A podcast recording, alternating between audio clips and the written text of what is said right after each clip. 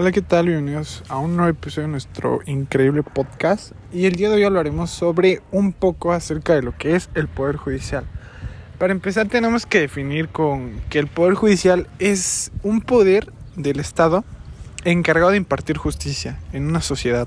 Es el que se encarga de regir pues nuestra comunidad, nuestro país y es uno de los tres poderes y funciones primordiales del Estado mediante la aplicación de normas y principios jurídicos en la resolución de conflictos. Eh, por poder, en el sentido de poder público, se entiende a la organización, institución o conjunto de órganos del Estado, que en el caso de poder judicial son los órganos judiciales o jurisdiccionales. Estos dos órganos ejercen la protestad de, de quien los imparte y suele gozar de imparcialidad, autonomía y poder absoluta dentro de la ley. Es quien rige nuestra comunidad y cómo es que debe de, de ejercer. Una vez que ya conocemos la definición de qué es el Poder Judicial, eh, esto viene desde la teoría clásica de Montesquieu de la separación de poderes, ya que anteriormente el poder pues, era... Eh, el poder se concentraba en una sola persona, llegando a ser un régimen totalitarista en el cual eh, una sola persona tenía lo que ahora se conoce en el poder ejecutivo, legislativo y judicial.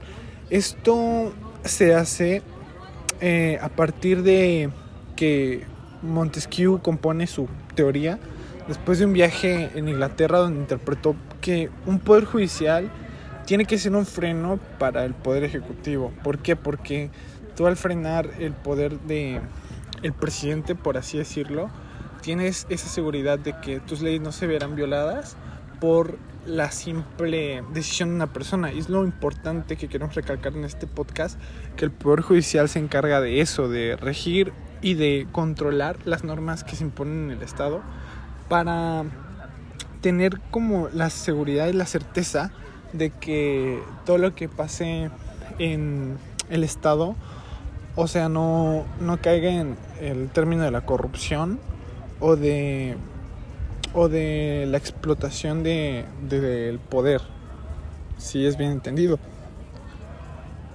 Pues es aquí cuando, bajo esta separación de poderes, nace el llamado Estado del Derecho. El Estado del Derecho es en el cual los poderes públicos están igualmente sometidos al imperio de la ley. El Poder Judicial aquí tiene que ser independiente para someter, eh, para restarle poder principalmente a los gobernantes, en especial pues al, al Ejecutivo, como se había mencionado anteriormente, y también para ser el encargado de hacer efectivo la idea del derecho como elemento regulador de la vida social.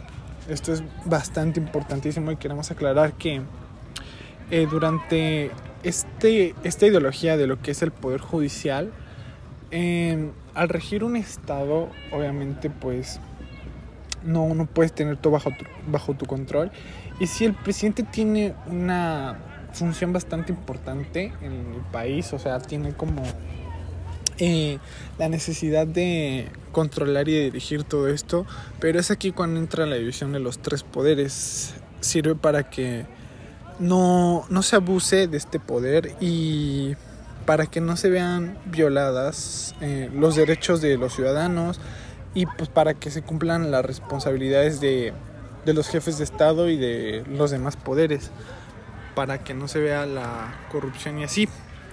En el artículo 94 se deposita el, el ejercicio del Poder Judicial en la Suprema Corte de Justicia. Es aquí, en esta Suprema Corte, que se hacen los juzgados acerca de, de cada decisión que se vaya a tomar como presidente. Una vez que ya tocamos el tema de la Suprema Corte de la Justicia de la Nación, eh, esta Suprema Corte es el máximo tribunal del país. Eh, tiene responsabilidad la defensa y el orden establecido bajo la constitución política de los Estados Unidos mexicanos. O sea, esta Suprema Corte se rige bajo lo que está escrito en nuestra constitución de manera definitiva. Y se entrega, se integra principalmente por 11 ministros uno de los cuales es su presidente. Y para ser ministro de la Suprema Corte de Justicia se requiere ser mexicano, obviamente por nacimiento, y tener menos de 35 años cumplidos. Un título de licenciado en Derecho, expendido por lo menos 10 años antes de la designación de ser presidente de la Suprema Corte o de integrarla. Y pues tienes que eh, ejercer principalmente tres funciones, que es dictar medidas provisionales y pues, consultarlas y dar medidas que resuelvan los conflictos y las problemáticas que se viven en nuestro país. Esa es la principal función de la Suprema Corte de la Justicia. Y pues no hay nadie que esté por encima de esta más que el presidente y el y pues nada más. Así que es casi imposible, por así decirlo, que se viole esta, este poder, a excepción de la corrupción, obviamente. Pero pues, desde mi punto de vista, considero que la división de los tres poderes está bien repartida. Pero eh, siento que esta Suprema Corte se ve más formada principalmente por eh, convenientes políticos que benefician los intereses de cada persona. Beneficios que, por ejemplo, lleguen a caer en una especie de corrupción o simplemente que no se traten o se ejerzan de manera de manera plena ni bajo un criterio simplemente por ser de un partido o de otro. Eh, igualmente suele caer mucho en el término de la corrupción pero pues desde mi punto de vista creo que es la mejor opción que tenemos como mexicanos, que es esta división de poderes. Y bueno, con eso llegamos al final de este grandioso episodio. Se trató bastante bien eh, qué es el Poder Judicial, cómo se divide y cómo se, se constituye en la Suprema Corte de Justicia de la Nación. Esperamos que les haya gustado, que hayan aprendido algo de acerca sobre lo que es nuestro país y cómo se conforma.